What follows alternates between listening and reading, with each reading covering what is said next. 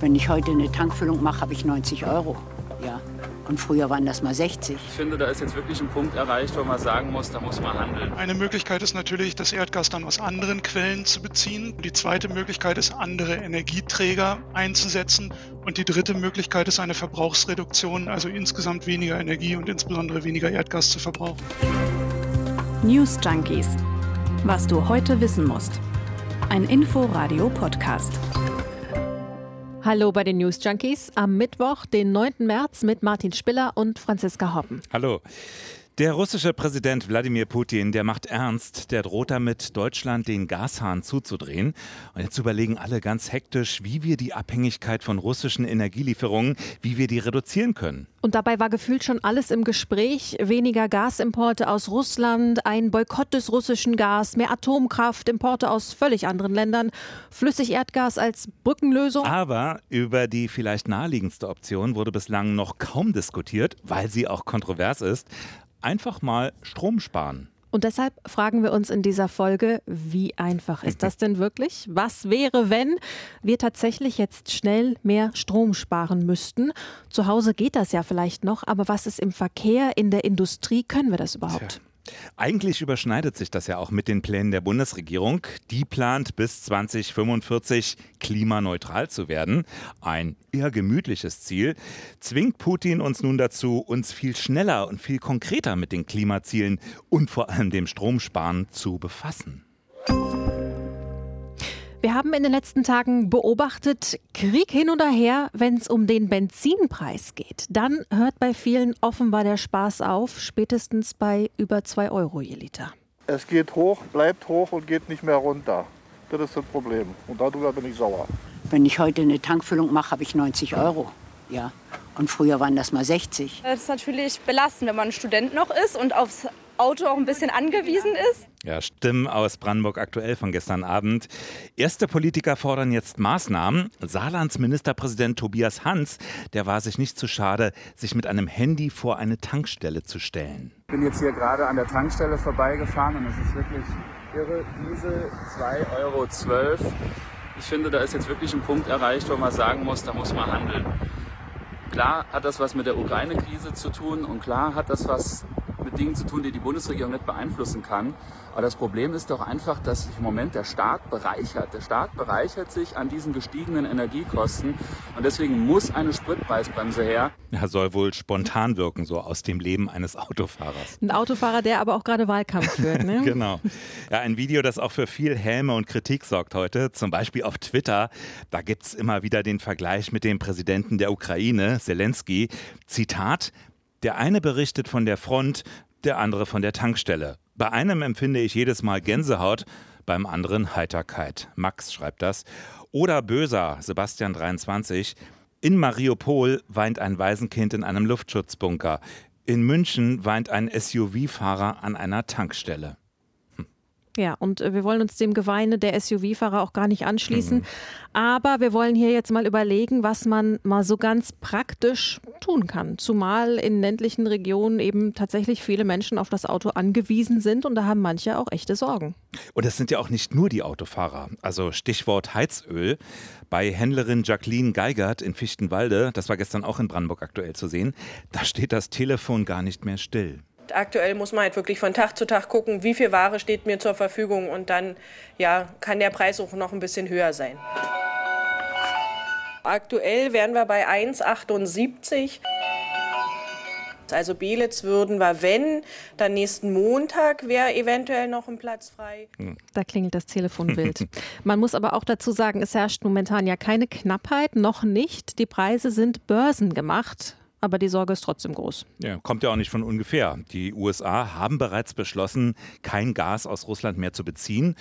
Europa kann sich dazu noch nicht durchdringen im Moment. Was bei der größeren Abhängigkeit hier auch nachvollziehbar ist. Deutschland zum Beispiel bezieht mehr als die Hälfte der Gas- und Kohlelieferungen aus Russland. Beim Öl sind es 35 Prozent. Aber auch Europa will weniger abnehmen und du hast es schon gesagt, jetzt droht Russland selbst auch noch mit einem Lieferstopp. Die Frage scheint also nur noch zu sein, wer dreht den Hahn am Ende zu? Und dann könnten die Preise weiter steigen, mhm. die Probleme sich verschärfen, jedenfalls solange kein Ersatz für Öl und Gas in Sicht ist. Ja, diese Debatte über eine neue Energiepolitik, die hat ja längst begonnen. Doch länger Kohle, Kernkraft oder geht der Ausbau der erneuerbaren Energien, geht ja doch schneller? Haben wir uns in den News Junkies auch schon ganz ausführlich mit beschäftigt. Und zwar am vergangenen Dienstag, am 1. März, könnt ihr nachhören, überall, wo es Podcasts gibt. Aber das Ding ist ja, all das dauert und es wird auch wahrscheinlich nicht reichen. Die da oben, die können so viele Windräder bauen, wie sie wollen. Dann kann noch eine Spritpreisbremse oben drauf kommen und eine Senkung der Mehrwertsteuer äh, den Horror an der Tankstelle hm, noch so sehr abfedern. Wir müssen uns wahrscheinlich anscheinend erstmal mit höheren Energiepreisen abfinden. Aber vielleicht können wir trotzdem etwas tun. Wir könnten ja auch zum Beispiel sparen. Energie, Gas, Strom. Also zumindest könnten wir mal drüber nachdenken. Und als du das heute Morgen angestoßen hast, dieses Thema, da dachte ich erst mal, na ja, also ob jetzt mehr Wollsocken tragen und äh, zwei Lagen Pullover wirklich die Lösung sind. Pullover gegen Putin. Fand ich jetzt nicht so fortschrittlich, aber dann habe ich auch gedacht, okay, stimmt ja schon. Also alles andere dauert halt und tatsächlich könnte das eine schnelle und niedrigschwellige Möglichkeit sein, was gegen die Abhängigkeit und auch die hohen Kosten zu tun, denn man kann ja immerhin bei sich selbst zu Hause anfangen. Genau. Achtung, jetzt kommen die üblichen Energiespartipps. Heizen aber richtig. Nicht Kipplüften, sondern am besten Stoßlüften, die Heiztemperatur in der Wohnung steuern, am besten mit Thermostaten in jedem Zimmer. Und beim Lüften sollte die Heizung natürlich auch runtergedreht werden. Auf jeden Fall. Alexander Steinfeld war das von CO2 Online. Mein Tipp, die Sache mit dem Standby, alles was in der Steckdose steckt, einfach mal rausziehen. Mache ich mit meiner wichtig. Kaffeemaschine morgens mhm. Und stromsparend waschen, falten statt bügeln zum Beispiel. Licht ausschalten. Spülmaschine voll machen wenn man eine hat. ja, oder auch beim Autofahren, ne? rechtzeitig hochschalten, lernt man ja alles in der Fahrschule. Vorausschauend fahren, Motorbremse nutzen. Äh, Motor nicht im Stand warm laufen lassen, oder? Aber ist eh verboten. Äh, genau. Motor im Stand ausschalten. Ja, oder Fahrradfahren, ne? Genau. Nun sind ja all diese Tipps aber nicht so neu und ähm, auch wenn das Bewusstsein gestiegen sein mag, der Energieverbrauch, der ist seit den 90er Jahren kaum gesunken in Deutschland. Im Gegenteil, seit 2002 ist er sogar wieder leicht angestiegen, weil die Wirtschaft wächst und die Bevölkerung, die wächst auch. Und deutlich angestiegen ist auch der Verbrauch, wir waren gerade schon beim Auto, im Bereich Verkehr. Da verbraucht Deutschland nämlich die meiste Energie. Könnte es da sein, dass jetzt der richtige Zeitpunkt ist, bei der Verkehrswende aufs Tempo zu drücken? Ja, es wäre ja nicht das erste Mal, dass eine weltwirtschaftliche Situation dazu zwingt, die Verkehrspolitik im Inland zu überdenken. Erinnert sei an die erste Ölkrise 1973. Äh, damals hatte die OPEC, also die Organisation Erdöl exportierender Staaten, die hatte den Ölexport gedrosselt. Und zwar auch damals aus politischen Gründen. Auch damals herrschte nämlich Krieg in Israel, der Yom Kippur-Krieg. Der Westen unterstützte Israel und deshalb wollte die OPEC Druck auf den Westen ausüben. Und das hieß, die Preise stiegen auch damals und zwar auf über 12 Dollar pro Barrel. War viel damals. War damals viel. Also zum Vergleich in den vergangenen Tagen, da stieg der Preis auf rund 140 Dollar. Kann man jetzt natürlich nicht eins zu eins vergleichen wegen Geldwert, Inflation, aber ist schon eine andere Größenordnung nochmal.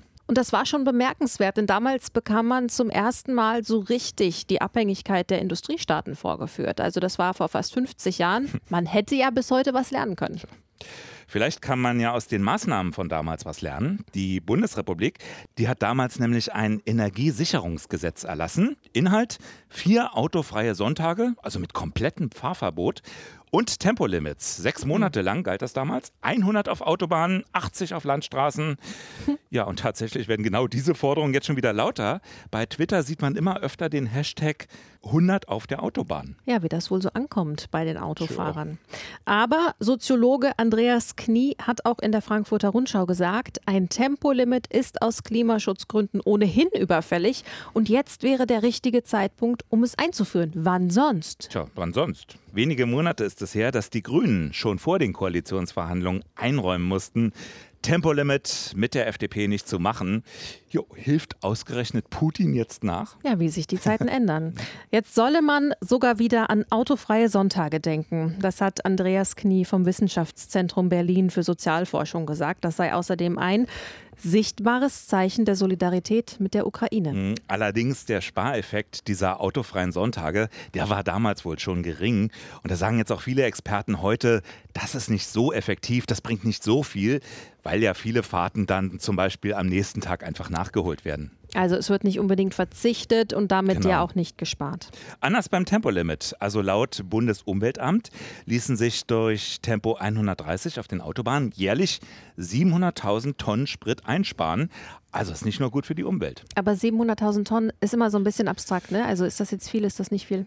Naja, das sind über zehn Jahre gerechnet immerhin 150 Liter pro Auto. Und eben nur durch Tempo 130 auf der Autobahn. Also ein eventuelles Tempo 80 auf Landstraßen, Tempo 30 in der Innenstadt. Mhm. Das ist dann noch gar nicht eingerechnet. Okay, aber andere fordern ja deshalb auch deutlich mehr. Also zum Beispiel die Deutsche Umwelthilfe, die ist für Tempo 100 auf der Autobahn, 80 auf der Landstraße, 30 in der Stadt. Damit ließe sich nämlich der Rohölbedarf aus Russland sofort um mehrere Millionen Tonnen und damit etliche Prozentpunkte absenken. Ja, sofort ist ein guter Punkt. Es ging ja auch so verblüffend einfach. Ne? Also, wenn alle diskutieren über neue Gaskraftwerke, Windräder, Solarflächen. Ein Schild an die Grenze, ab hier Tempo 100, fertig. Aber vielleicht sogar ein Symbol. Also das sieht jedenfalls Stefan Gößling so. Er ist Professor für nachhaltige Mobilität an der Universität Lund. Der hat dem Portal Riff Reporter gesagt, wenn die Autonation Deutschland jetzt ein Tempolimit einführt, würde sie damit demonstrieren, wie weit die Menschen und die Politik bereit sind, für den Frieden zu gehen. Schließlich war das Tempolimit über Jahrzehnte gewissermaßen sakrosankt für die deutsche Politik. Total. Also schon sehr symbolhaft aufgeladen. Es geht aber noch viel einfacher. Auto einfach öfter mal stehen lassen, vor allem auf kurzen Strecken. Es gibt eine Studie des Bundesverkehrsministeriums, die zeigt, selbst für ein bis zwei Kilometer lange Strecken nehmen 53 Prozent der Deutschen den Wagen.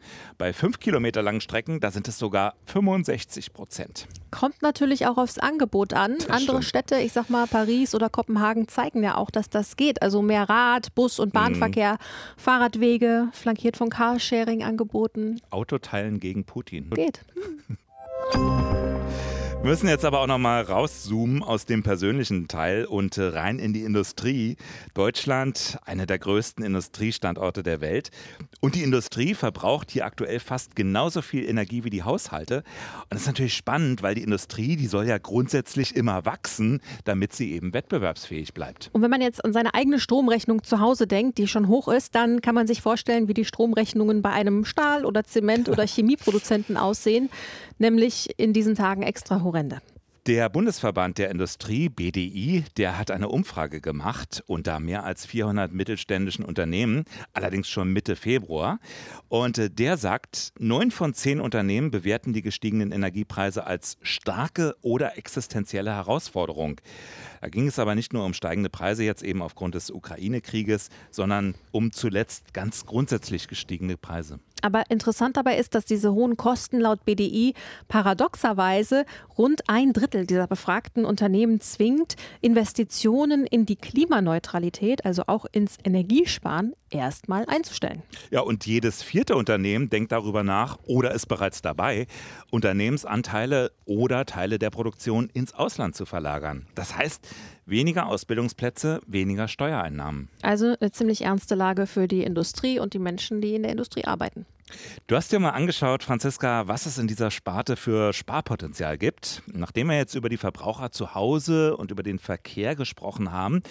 Und du hast gerade vor der Aufzeichnung gesagt, dass das nicht so ganz einfach war. Weil die Bundesregierung eben im Rahmen ihrer Überlegungen, wie Deutschland und die Industrie klimaneutraler werden können, diese Energieeffizienzstrategie 2050 verfasst hat. Und das klingt einerseits, was man da so liest, in der Theorie super. Praktischerweise fragt man sich aber schon, okay, und wie geht das jetzt genau? Zumal ja der Ukraine-Krieg gerade zeigt, also Fahrplan bis 2050, da kann dann doch auch was dazwischen kommen. Okay, dann übersetz mal. Äh, Was steht denn drin im Fahrplan? Also die kurze Antwort. Deutschlands Wirtschaft soll zur energieeffizientesten Wirtschaft der Welt werden. Der Welt. Ach so, also relativ bescheiden. Mhm. Mit dem Argument, wer weniger Ressourcen verbraucht und weniger Emissionen ausstößt, der gibt auch weniger Geld aus und hat dann im Umkehrschluss mehr Geld für sich selbst zur Verfügung. Also mehr Energieeffizienz heißt weniger Ausgaben. Und heißt, Unternehmen können sich dann mit neueren Technologien beschäftigen, mit besseren Dienstleistungen und sind dann theoretisch auf dem internationalen Markt auch wettbewerbsfähiger. Klingt erstmal ganz gut. Äh, jetzt haben wir auch gerade über die mittelständischen Unternehmen gesprochen, die in einer ziemlichen Krise zu stecken scheinen. Also konkret, wie soll mehr Energieeffizienz laut Bundesregierung genau zustande kommen? Also das klingt ehrlich gesagt so rein praktisch in diesem Dokument jetzt auch nicht so anders wie bei uns zu Hause. Also einerseits können Unternehmen in der Produktion zum Beispiel auf energieeffizientere Maschinen umsteigen, zum Beispiel auf neuere Pumpen oder Ventilatoren oder so. Und außerdem können sie halt genauso im, im Fabrikunternehmensalltag sparen wie wir, also effizientere Beleuchtung, weniger heizen und so weiter. Hm. Und was ich spannend fand, ist, dass ein großes Thema die Abwärme ist. Also in der Industrie geht immer noch ein ziemlich großer Teil der Energie als ungenutzte sogenannte Abwärme verloren. Also das ist Hitze, die entsteht, wenn jetzt was verbrannt wird oder geschmolzen oder wenn Geräte heiß laufen, wie auch immer. Und all diese tolle Energie geht bei vielen Unternehmen verloren und verpufft halt einfach. Und das ist so eine Stellschraube, um als Industrie autarker zu werden. Man kann zum Beispiel Öfen dämmen oder diese Wärme so umleiten, dass sie innerhalb des Betriebs nochmal was anderes antreibt oder man könnte daraus sogar Strom machen. Und so könnte die Industrie diverse Milliarden Euro jährlich an Energiekosten einsparen nach diversen Berechnungen und wäre weniger abhängig. Hm. Aber geht wahrscheinlich kaum innerhalb von so kurzer Zeit, oder? Stelle ich mir auch eher schwierig vor. Aber das Gute ist, dass da schon einiges im Wandel ist. Um einfach mal ein paar Zahlen zu nennen. Also laut Statistischem Bundesamt haben die Konzerne in Deutschland ihre Investitionen in den Klimaschutz in den letzten zehn Jahren verdoppelt. Nämlich von 1,6 Milliarden auf fast 3,5 Milliarden. Hm. Und das meiste Geld davon floss in äh, bessere Dämmung, so ja, Gebäudemaßnahmen? Genau, um es bürokratisch zu sagen, Energieeffizienz und eben Einsparung der Energie. Und da sind wir dann wieder bei der Strom- und Heizrechnung. Es sind allerdings gerade eben die großen und die energieintensiven Konzerne, die da voranpreschen. Nochmal zum Bundesverband der deutschen Industrie. Der hat Ende letzten Jahres sogar der Bundesregierung eingeheizt und mehr Tempo beim Klimaschutz gefordert und konkrete Maßnahmen. Hm. Und die Industrie, die wird dann so langsam mal nervös, oder? Genau, allein schon, weil Investoren jetzt immer mehr Transparenz von Unternehmen fordern vor dem Hintergrund des Klimawandels. Es ist eben einfach nicht mehr so cool, in Unternehmen zu investieren, die Umweltschleudern sind. Mhm. Versicherer zum Beispiel, die verpflichten sich dann auf Druck der Anleger zu emissionsfreien Portfolios oder Banken und Investitionsfonds, die achten auch immer mehr auf so klimafreundliche Finanzierung. Mhm. Aber was ist jetzt mit jener Industrie, die nicht unbedingt zu den ganz riesigen Börsenkonzernen gehört? Also zum Beispiel die mittelständischen Unternehmen, ja. die sparen ja wahrscheinlich doch anders Energie. Und das ist eben genau die Kritik, dass einmal die Infos, was wie womit gefördert wird, zum Beispiel erstmal gar nicht bei allen so richtig ankommt. Und deshalb gibt es auch diverse Informationskampagnen für die Industrie von der Bundesregierung. Und der andere Punkt ist aber, es gibt zwar durchaus diverse Förderungen vom Bund, aber die werden dann von den Unternehmen dann doch eher ins Kerngeschäft investiert. Und mhm. wenn die dann doch in neue Technologie investiert, die jetzt weniger verbraucht, dann geht man erstmal quasi in Vorleistung. Das dauert unter Umständen, bis man das dann wieder in der Kasse hat. Also es ist ein Risiko. Mhm. Also die Industrie, der zweitgrößte Verbraucher von Energie in Deutschland, wir haben es gesagt. Wie leicht fällt dir das Sparen? Was würdest du sagen? Also einiges wird schon getan. Interessant finde ich, dass paradoxerweise jetzt eben diese hohen Energiekosten gerade das Einsparen der Energie schwerer machen. Also es ist irgendwie eine knifflige und vertrackte Situation. Okay, wagen wir uns an sowas wie ein Fazit, nachdem wir jetzt die drei Bereiche angeschaut haben, die in Deutschland die meiste Energie verbrauchen. Ja, wie verändert der Krieg diese Bereiche und ja auch unseren Lifestyle? Ist ausgerechnet Putin jetzt sozusagen der, der Ökokatalysator, den Deutschland braucht? Finde ich eine plakative Aussage, aber. Das ist eine Frage. Aber ich finde dann schon, man kann sagen, wer jetzt weniger Öl verbraucht, tut was gegen den Krieg. Hm. Denn Putin finanziert den eben auch mit den Einnahmen aus dem Geschäft mit Rohstoffen. Also es geht nicht nur um niedrigere Rechnungen für uns und um unsere Unabhängigkeit. Hm. Gibt aber auch andere Stimmen zum Beispiel, die sagen, vergesst die Energiewende, jetzt kommen Kohle und Kernenergie zurück, weil das mit den Nachhaltigen eben doch zu lange dauert und auch nicht reicht. Sparen hin oder her. Das ist dann aber für eine andere Folge. Und eine andere Folge, aber vielleicht nicht zu dem Thema, die gibt es auch morgen wieder von den News Junkies. Wenn ihr Themenvorschläge habt, Lob, Kritik, dann schreibt uns doch gerne per Mail an newsjunkies.inforadio.de. Tschüss. Bis morgen. Tschüss. Tschüss. News Junkies. Was du heute wissen musst. Ein Podcast von Inforadio. Wir lieben das Warum.